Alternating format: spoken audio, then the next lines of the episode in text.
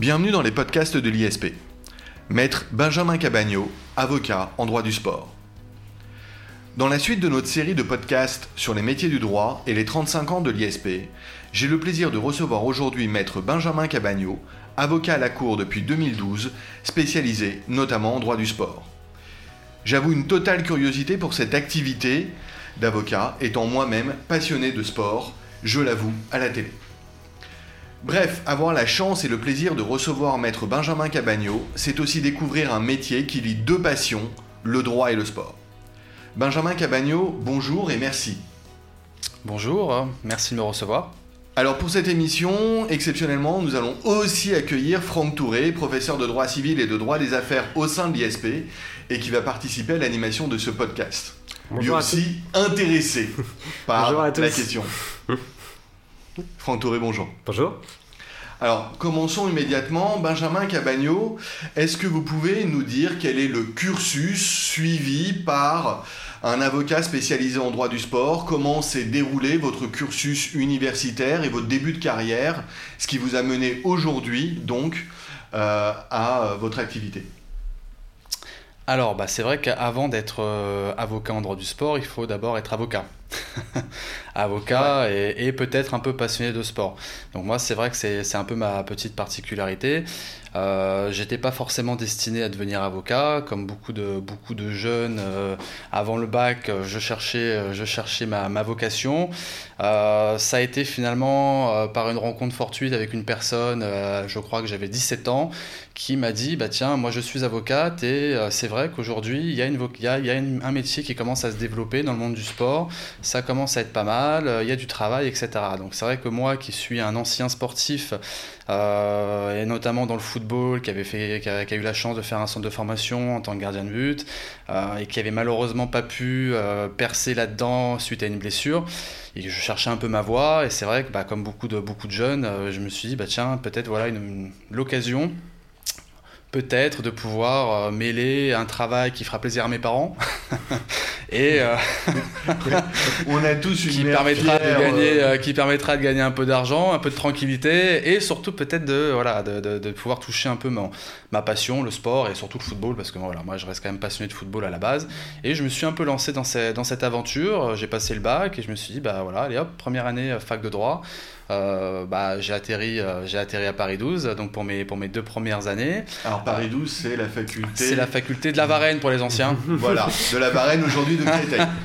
voilà, la Varenne et aujourd'hui de Créteil, tout à fait.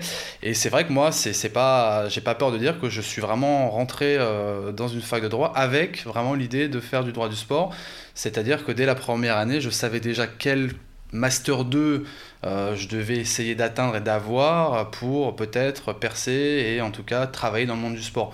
J'étais pas encore forcément sûr de devenir avocat, mais en tout cas, je voulais être sûr de vouloir, travailler dans le monde du sport.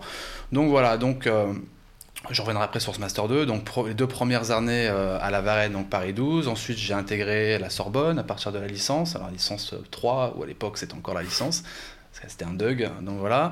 Euh, licence 3, Sorbonne, Master Sorbonne, euh, droit privé généraliste, droit des affaires, pas du tout publiciste, euh, ça arrive, souvent même.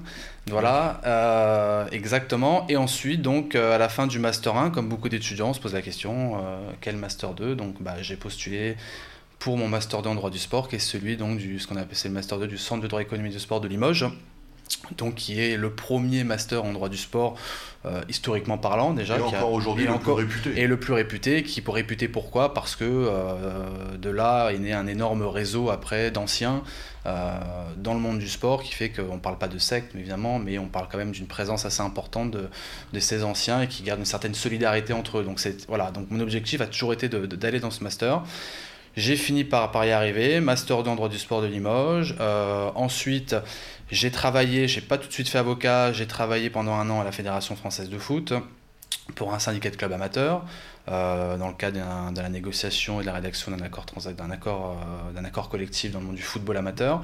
ensuite, je suis parti à la Fédération française de tennis, qui m'a permis d'être juriste dans les locaux donc, de, de, la fédération qui se trouve ni plus ni moins qu'à Roland Garros. donc voilà, donc super expérience.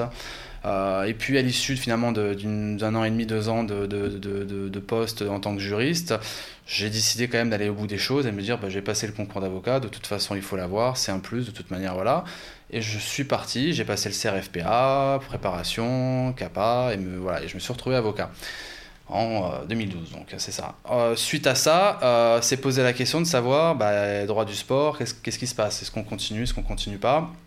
Malheureusement, heureusement, je sais pas, plutôt heureusement aujourd'hui, bah, c'est vrai que quand on est jeune avocat, on n'a pas forcément des opportunités professionnelles euh, que l'on souhaite. Euh, voilà, donc il faut naturellement apprendre le travail, comme je dis.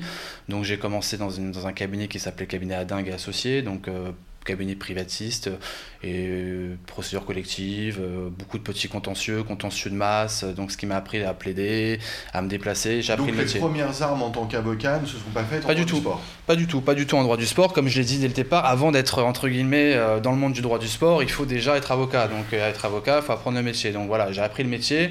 j'ai appris le métier pendant au moins les trois ou quatre premières années d'exercice et finalement c'est que à l'issue d'une expérience au sein du cabinet il y a, maintenant 3-4 ans, 3 ans. Cabinet qui était un cabinet en fait qui est dans un cabinet plutôt dans le droit immobilier, euh, des investissements locatifs, etc. Euh, ce cabinet m'a permis d'approcher un peu le monde des sportifs, certains sportifs euh, réputés, Laurent Blanc, Ribéry, etc., etc. Et c'est vrai que là, j'ai pu commencer un peu à toucher un peu, un peu à mon rêve et me dire voilà, je vais pouvoir commencer à travailler auprès de sportifs. Donc ça, ça a débuté à ce moment-là.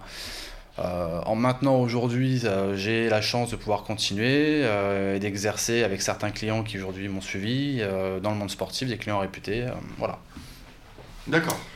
Alors, qu'est-ce que c'est au quotidien, après cette présentation, qu'est-ce que le quotidien d'un avocat en droit du sport Le quotidien d'un avocat en droit du sport, bah, c'est comme. Y a, je pense que c'est le quotidien de beaucoup d'avocats, mhm. déjà, c'est-à-dire.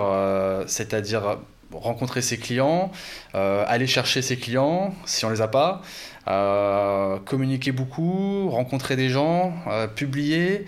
voilà ce que c'est l'avocat en droit du sport. L'avocat en droit du sport, c'est malheureusement, faut le savoir, ça reste quand même un monde fermé. Le droit du sport est quand même un petit monde, un petit monde cloîtré, donc il faut déjà réussir à, rentrer dans ce petit monde. naturellement, le, cursus, le master 2 en droit du sport, moi, m'a donné euh, un certain réseau euh, qui me permet en effet de pouvoir euh, euh, enfin, d'avoir certaines relations auprès des instances sportives, fédération française, ligue, ligue, ligue professionnelle, etc., club de foot. Donc c'est vrai que ça permet avec euh, ne serait-ce que le réseau d'anciens de pouvoir nouer des liens. Euh, il y a souvent des réunions, des, des groupes d'anciens, des AG. voilà, donc déjà ce qui est important à mon avis si on veut vraiment être un avocat en droit du sport, c'est forcément créer un réseau. C'est indispensable. Et l'avocat droit du sport, c'est un avocat de réseau. Euh, donc voilà, je pense, l'activité de l'avocat en droit du sport. La première activité, c'est euh, nourrir son réseau, l'entretenir et exister au sein de ce réseau. Et justement, ce réseau, il se crée où euh, Sur les terrains, par exemple, de football, ou dans des réunions, dans les bureaux? Alors, là, on va après, avocat en droit du sport, c'est vrai qu'il y, a, deux, facettes. Euh, aujourd'hui, on a, aussi ce qu'on appelle les mandataires sportifs, qui sont des avocats mandataires sportifs, qui sont pour moi deux professions différentes. On a l'avocat à l'avocat, c'est-à-dire l'avocat qui plaide, l'avocat qui fait du contentieux. On a ensuite l'avocat conseil qui fait du conseil, et on a même aujourd'hui donc cette troisième voie d'avocat mandataire sportif, donc qui se rapproche d'un agent de joueur, qui aujourd'hui, on va dire encore une profession qui, qui c'est vrai, se développe énormément, euh, mais qui reste encore à mon sens à définir qui est une espèce de, euh, de, de, de, profession un peu... Euh, un peu, voilà. Justement, quelle est la relation entre ces différents acteurs euh, au sein du domaine sportif? Les mandataires, les présidents de club par exemple, les salariés, les joueurs et l'avocat, comment s'organisent ces différents rapports? On a, bah, de toute façon, c'est comme dans tout rapport. On a des avocats qui vont être des avocats de joueurs, on a des avocats qui vont être des avocats de clubs ou d'institutions sportives. Souvent, il est très rare de trouver euh, un même avocat qui va être l'avocat d'une fédération et qui va être l'avocat d'un club de foot ou d'un joueur de foot, naturellement par simple problème de conflit d'intérêt. Euh, voilà. Et c'est d'ailleurs aussi le problème qui peut se poser euh, avec l'avocat mandataire sportif. Un avocat mandataire sportif qui va tenter de placer un de ses joueurs auprès d'un club de foot sera obligatoirement et nécessairement mandaté par le club pour pouvoir placer son joueur, ce qui naturellement pourrait créer un conflit d'intérêts si demain avec ce joueur, il a un conflit contre son club. Donc euh, c'est un voilà, donc c'est pour ça que je parle bien de deux métiers différents. Peut-être, mais je crois que ça c'est dû à la réglementation française euh, du football et c'est pas forcément le cas dans d'autres pays. Ça pose pas des difficultés justement? La vraie difficulté qu'on a aujourd'hui en France, c'est que c'est pas vraiment une difficulté. Finalement, c'est plutôt un gage, une garantie, une certification de, de, de qualité. C'est qu'on a la fédération française qui impose à nos agents sportifs et agents de joueurs d'avoir une licence. Euh, ce qui n'est pas le cas pour l'avocat. L'avocat, il peut être avocat mandataire sportif, il suffit juste de faire une simple déclaration et il peut être euh, comme le mandataire immobilier, euh, c'est exactement le même fonctionnement. ce qui le distingue finalement de l'agent qui lui va vraiment devoir passer un examen à la fédération pour avoir une licence. Et là où aujourd'hui c'est un peu un système un peu perverti, c'est que ces mandataires avocats sportifs n'ont pas la licence, ils vont finalement travailler dans beaucoup de situations pour des agents étrangers qui, généralement, pour pouvoir placer leurs joueurs, par exemple, dans des clubs français, vont pas pouvoir exercer directement sur le territoire français parce qu'ils n'ont pas la licence de la fédération et vont donc du coup faire appel à ces avocats mandataires sportifs pour les représenter sous forme un peu de prête-nom. Voilà. Donc c'est des situations finalement juridiques un peu complexes. C'est pour Presque moi avec un double mandat. En fait. Exactement. Bah, ça, la question du double mandat est interdit en principe en France, donc mmh. c'est toute la c'est toute la problématique.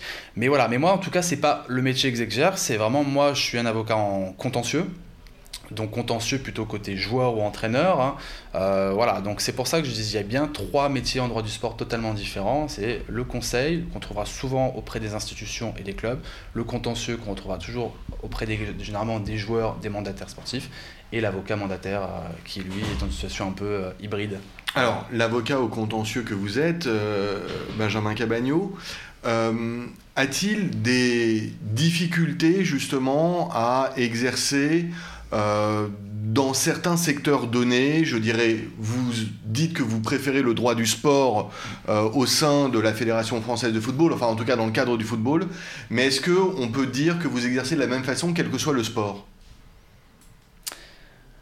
Euh, bah, De toute façon, oui, il y a forcément... Y a forcément donc, la question qui va se poser, c'est d'un point de vue économique déjà. C'est-à-dire que forcément, mais comme dans tout, comme dans tout dossier pour tout client, c'est-à-dire que naturellement, peut-être l'avocat, lorsqu'il va devoir apprécier sa mission, que ce soit en termes de responsabilité pour lui, euh, d'honoraires, etc., forcément, il faut, pas, faut pas se mentir, euh, avoir un joueur de foot réputé euh, et un joueur de curling euh, qui justement euh, qui voilà qui n'a pas forcément les mêmes revenus professionnels et sportifs qu'un joueur de foot on va pas l'apprécier de la même manière. Ça veut pas dire qu'il aura pas le droit à une bonne défense on est d'accord.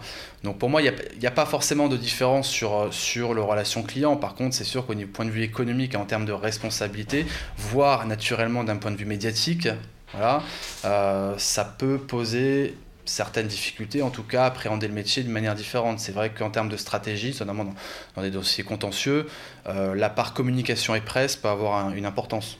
Il ne faut, pas se le cacher, euh, qui va aussi dépendre euh, d'une approche globale avec le client, parce qu'on peut avoir des, clients qui vont vous laisser une carte, blanche sur, sur, toute la défense et sur la stratégie, d'autres clients qui vont vouloir être plutôt demander la confidentialité, qui ne sont pas forcément des gens adeptes des grandes déclarations dans la presse.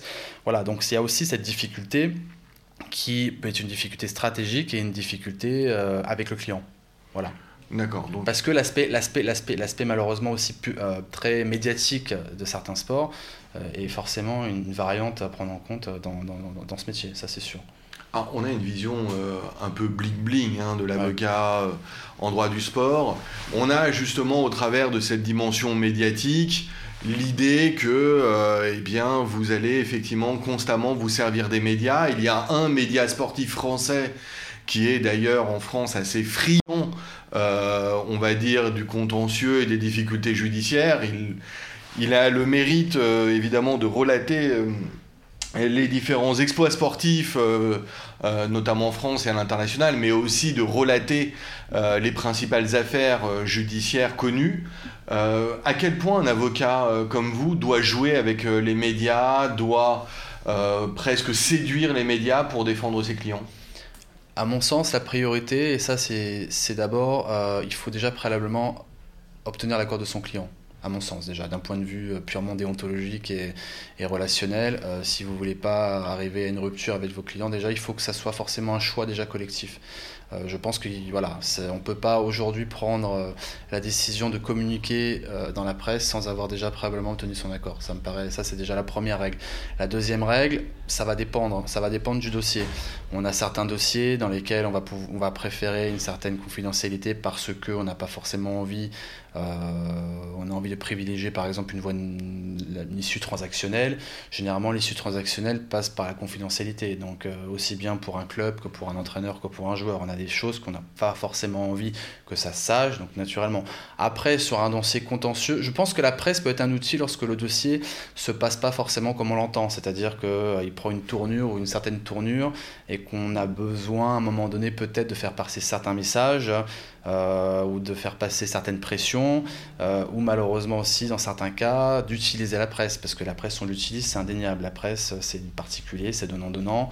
Euh, vous leur donnez certaines informations, ils peuvent vous en donner aussi, donc sur votre adversaire. Donc il y a, tout un jeu de chat et souris avec la presse qui, est intéressant, qui peut être l'occasion dans certains dossiers de pouvoir mettre la pression sur notre adversaire, mais de manière générale, de manière générale quand même, on doit faire avec, mais vaut mieux l'éviter quand même. Voilà. Il n'y a pas le pendant inverse, c'est-à-dire que finalement, soit votre client, soit des personnes qui parlent pour votre client, eux-mêmes interviennent euh, publiquement au risque de parasiter votre action contentieuse C'est le, risque, ça arrive ça arrive à chaque fois, c'est sûr. Euh, le pire, naturellement, c'est lorsque c'est votre contradicteur ou l'avocat adverse qui fait lui-même des déclarations dans la presse. Hein. Vous avez envie à ce moment-là de réagir et, de lui rentrer dedans. Mais bon, à ce moment-là, c'est tout le piège en fait. C'est qu'après, et là, c'est là que les journalistes se régalent. C'est ce qu'ils créent, c'est ce qu'ils cherchent à créer. Ils cherchent à créer un débat, à recréer le débat des prétoires euh, devant, les journalistes. Donc, euh, c'est là le piège, c'est là qu'il faut faire attention. Et finalement, ça perçoit d'une chose, c'est que moins on dit et moins on prête, se prête à la contradiction. Et finalement, mieux ça se passe. Voilà. Alors sans trahir le secret professionnel, est-ce que vous auriez une anecdote, une affaire en particulier que euh, vous souhaiteriez évoquer? Vous nous feriez le plaisir d'évoquer. Bah, c'est vrai que c'est, le problème, c'est que ces affaires-là, sont, on est soumis forcément à une confidentialité assez importante. Après, c'est vrai que je dirais plutôt, plutôt l'intérêt, c'est, de pouvoir naturellement côtoyer de près euh, certains sportifs, de pouvoir se déplacer, d'aller pouvoir se déplacer dans certains clubs, en Angleterre, euh, en France, euh, également la possibilité de pouvoir côtoyer des présidents de clubs, hein, des directeurs, des entraîneurs. Donc euh, voilà, donc c'est vrai que c'est pas forcément. dans le bus qui a descendu les Champs Élysées au mois de juillet. J'étais non non, j'étais pas loin, j'étais j'étais derrière comme tous les autres avec des petits drapeaux. Euh. donc euh, non non voilà, non mais c'est vrai que bah ouais, on a la chance, c'est sûr qu'on peut avoir la chance de passer les portes d'un centre d'entraînement pour aller voir discuter avec un entraîneur ou avec avec des joueurs. C'est sûr que ça c'est génial. C'est c'est d'ailleurs c'est à ce moment-là qu'on se dit bah voilà voilà enfin je touche un peu au but, on se on s'imagine le jeune étudiant euh, qui a, passé les, portes de la fac pour, faire ça justement. Donc, euh, donc voilà. Bon, après, après il y, a tout le travail à effectuer naturellement. Il ne faut pas non plus être dans un esprit groupie. On reste avocat entre guillemets, donc euh, il faut rester sérieux. Donc voilà. Mais voilà, on a, des petites histoires, on a des petites. c'est, voilà, on voit les petites habitudes, on voit toutes les choses qu'on vous raconte, des choses que vous pouvez voir quand vous êtes gamin dans la presse, et ben vous pouvez les voir en vrai. Donc c'est vrai que ça se, et finalement c'est c'est assez réaliste. Hein. on imagine bien les, on les imagine, ils sont exactement comme on les imagine. Ouais, je vois bien le plaisir que vous pourriez prendre. Vous, pouvez prendre, pardon. Vous avez rédigé un article euh, très récemment sur euh, les conséquences que pourrait avoir le décès d'Emiliano Sala. Vous pouvez nous en dire un petit peu plus sur ce joueur de foot qui, est, qui a disparu dans un crash d'avion?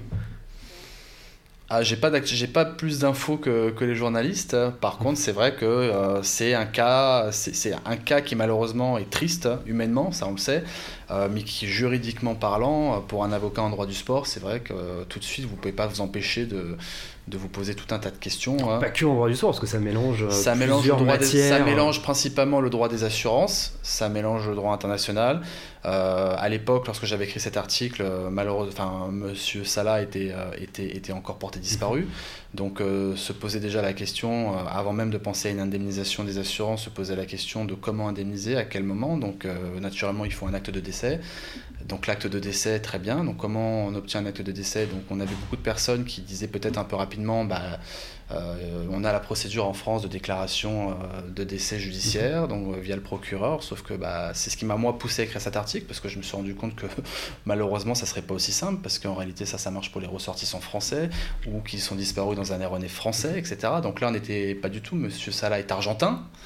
Euh, disparu dans une mer anglaise, britannique et dans un aéronef américain. Donc un vrai cas pratique. Euh, donc déjà, de droit international, de droit international et de droit des assurances, parce que la question, on sait très bien que enfin, les assurances, elles sont pas non plus faire des cadeaux, donc. Euh, elles vont, avant même d'indemniser, elles vont dire moi il me faut une déclaration de décès. Donc déjà, sous quelles règles, quelle procédure et quel délai? Quelle règle la loi française, la loi, la loi, la loi mhm. argentine, euh, la loi anglaise Quel assureur va payer aussi hein Quel assureur va payer? Donc ça, c'était la première question. Ensuite, c'était la question des faits des assurances. Quelle assurance va payer? A-t-il eu transfert de propriété? Mhm. Parce qu'on vous dit le transfert a été enregistré euh, par la FIFA avant l'accident, avant c'est vrai, mais le prix n'a pas été payé. Donc aujourd'hui, on peut se poser la question comment été rédigées les clauses du contrat de mutation? Euh, À partir du moment où il n'y a pas eu prix et prix payé, est-ce qu'il y a réellement eu transfert? Est-ce qu'il y a eu transfert de propriété, transfert du risque? S'il y a peu de transfert du risque, on considère du coup le joueur était sous la responsabilité juridique du club de Nantes et pas de Cardiff. Donc c'est toutes ces questions qui, moi, va m'amener à dire que finalement, il y aurait un vrai, un vrai millimélo juridique et que, et que les assurances allaient sauter sur l'occasion pour ne pas payer. Et lorsqu'aujourd'hui dans la presse on vous dit Cardiff ne veut pas payer euh, ou Nantes saisit la FIFA, en réalité il faut comprendre les assurances ne veulent pas payer, donc Cardiff ne veut pas payer. Si demain Cardiff euh, est assuré d'être remboursé euh, sur les 17 millions d'euros, Donc c'est toute la question. Et le troisième volet, c'est là le volet, on va dire, prudentiel de, de toutes les assurances on a un, contexte, euh, une disparition avec une tonne de zone d'ombre, euh, un pilote qui n'est pas le bon pilote, euh, un avion qui semble ne pas avoir les conditions de sécurité requises. Qui n'est pas le droit de faire du commercial. Exactement, un, vol, un vol commercial mais qui n'avait pas la licence commerciale, un pilote qui n'avait pas non plus les heures de vol suffisantes pour pouvoir conduire, pour pouvoir piloter ce, vol. Donc on avait tout un tas de, de zones d'ombre qui naturellement vont engager des responsabilités du transporteur, peut-être du club ou peut-être du trust hein, ou, ou de la qui a organisé le voyage, enfin tout un tas de questions. Les assurances, face à ça, euh, elles mettent le haut là, elles lèvent, les, lèvent les mains et les jambes, et elles vont vous dire on va attendre, on va voir ce qui se passe avant d'indemniser. Donc euh, voilà, euh, donc on est vraiment sur quelque chose où forcément ça passera par une bataille judiciaire, et donc en tant qu'avocat, on se dit ça va, ça, va être, ça va être un monstre juridique et une bataille judiciaire qui va durer des années et des années. Alors, et c'est vrai que moi, dans mon article, ce que je préconisais, c'est ce qui arrive souvent lorsqu'on a des, malheureusement des drames assez médiatiques, les assurances sont quand même assez aussi sensibles à leurs images, à leur image. Donc, euh, ce qui se passe, c'est que généralement, elles vont s'assoient autour d'une table, on choisit un chef de file, un peu comme les banques, euh, qui dit tu vas payer tu règles le problème et ensuite on règle nos histoires entre nous, ce qui permet généralement, d'indemniser rapidement les victimes et, de détourner un peu les caméras euh, du sujet. Euh, et c'est ce qu'on peut souhaiter dans cette affaire, vraiment. Alors, il ressort de, enfin, de il de l'évocation de cette affaire finalement que être avocat en droit du sport, c'est aussi être potentiellement bon dans beaucoup de matières de droit privé on vient d'évoquer très rapidement, eh bien, effectivement, un peu de droit du sport, mais aussi du droit des assurances. On a évoqué aussi le droit international. On va forcément évoquer le droit des contrats. On va évoquer nombre de matières. Le droit du travail aussi. Le droit du travail, bien sûr. Euh, à la fin, être avocat en droit du sport, c'est pas être avocat dans une matière autonome, mais au contraire d'avoir le prisme euh, de la matière sportive pour appréhender nombre de matières de droit. Oui, et du coup, c'est vrai que c'est une bonne question, parce que ça, en fait, ça m'amène à, faire quand même une petite distinction entre ce que c'est qu'un avocat en droit du sport, en réalité, parce qu'un avocat en droit du sport, c'est extrêmement, euh, c'est une notion qui finalement est, large. Et large, en réalité, c'est quoi être avocat en droit du sport? Parce que le droit du sport, c'est quoi le droit du sport? C'est ça la question déjà. Le droit du sport, il y a, pour moi, tel que je le vois, c'est le droit commun appliqué au monde, au monde des sportifs et au monde du sport. Ce qui finalement, voilà, vous l'avez compris, euh, finalement, euh, comme vous l'avez dit, c'est toutes les matières réunies au service du monde sportif. Voilà. Ça, c'est tel que moi je le vois et tel que j'ai envie de le pratiquer. Mais on a aussi quand même certaines spécificités euh, vraiment liées au droit du sport, euh, la connaissance des institutions sportives, on a quand même des, choses, on a, il y a quand même un certain particularisme, on a un dualisme juridique qui existe, qui est réel. Par exemple, euh, demain, un joueur se fait licencier, vous devez, avant d'aller devant les prud'hommes, vous allez nécessairement déjà saisir la commission juridique de la Ligue de football. Donc on a quand même des préalables, pareil avec le CNOSF, lorsque déjà les, lorsque, avant de saisir par exemple, lorsque vous attaquez une décision d'une fédération, donc par nature, donc de pouvoir puissance publique, euh, donc par délégation, euh, vous n'allez pas directement saisir donc le tribunal administratif, vous allez d'abord saisir le CNOSF, qui est le Comité national olympique du sport français, qui va avoir un rôle de conciliateur préalablement. Donc voilà, vous avez toutes ces, quand même cette petite, ce petit, petite particularité qui sont quand même propres au droit du sport. Voilà, mais à part ces particularités, en effet, on reste quand même dans un droit commun, euh, droit du travail, droit civil, droit des contrats, pour le monde sportif. Alors, Benjamin Cabagno, pour euh, conclure, est-ce que vous pourriez donner quelques conseils aux futurs avocats, euh, allez, euh, qui sont encore à l'université, qui préparent l'examen d'avocat, ou même jeunes avocats qui viennent d'obtenir le CAPA et qui voudraient devenir Benjamin Cabagno, qui voudraient devenir avocat en droit du sport?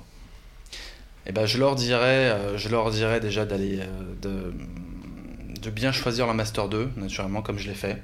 C'est primordial euh, pour le réseau. Voilà, il faut dire les choses. Pour le réseau, euh, pour la qualité d'enseignement, naturellement. Euh, donc de bien choisir leur prépa aussi. Il est sélectif quand même. il est sélectif quand même, comme Il est très sélectif et c'est vrai que bah, on peut avoir, moi je, venant, d'un, venant du milieu sportif aussi, c'est vrai peut-être que ça aide. Euh, c'est vrai que beaucoup, de, beaucoup d'étudiants sont un peu comme moi, des gens qui, qui viennent un peu du, monde du football, du tennis, de tous les sports d'ailleurs. Pour le coup, ils sont assez, assez, assez ouverts. Mais pas que, hein. j'avais aussi des gens qui étaient des, de simples juristes. Il faut, pas, il faut réussir à passer la la barrière d'entrée, il y a en effet, il y a comme dans tout Master 2, hein, il, y a, une phase de sélection, mais c'est elle n'est pas infranchissable. Pas infranchissable. J'ai vu des gens euh, ne pas être pris pour la première année, le retenter l'année d'après, et, voilà, et, être pris. Après, c'est une question de mentalité, euh, je vais, je, voilà, je, c'est, c'est, c'est, il faut, il faut pas se prendre la tête. C'est pas, c'est le, le monde. Il faut pas oublier que le monde, le, le, monde du monde du sport reste un monde quand même, un monde de sportifs. Ça reste un monde de gens simples. Euh, euh voilà. Donc il y a aussi un peu cette mentalité là euh, où il faut à la fois être compétent, mais à la fois peut-être pas trop se prendre la tête non plus. Il faut rester cool. voilà. Donc, euh, non, mais c'est, c'est, c'est le cas. C'est un, c'est un monde un peu particulier. Persévérer, être cool. Voilà, persévérer, être cool, euh, construire son réseau euh, pour exister un peu plus tard. Voilà, et, et, pas avoir peur, de, à mon avis, de, de, de, croquer un peu, un peu croquer la vie et de se faire un peu violence pour euh, exister sur, voilà, sur le, sur, le terrain, sur le terrain sportif, sur le terrain médiatique, etc. etc. Aujourd'hui, on a des moyens de communication qui, quand même, qui permettent euh, d'exister, de se faire voir, et donc il ne faut, il faut, pas, faut pas hésiter. Hésiter. Ouais, D'ailleurs, on va continuer à prendre le plaisir de vous lire, notamment euh, pour tous ceux qui voudraient lire vos articles. Moi, j'ai l'occasion de les consulter euh, sur LinkedIn, et je ne peux qu'inviter euh, ceux qui nous écoutent à vous suivre également. Euh, Benjamin Cabagno, merci beaucoup. C'était vraiment extrêmement euh, enrichissant et intéressant. Franck Touré, vous voulez ajouter quelque chose? Non, juste merci beaucoup, Benjamin. Bah, merci à vous. Merci à vous deux et à très bientôt. Au revoir. Au revoir. Au revoir.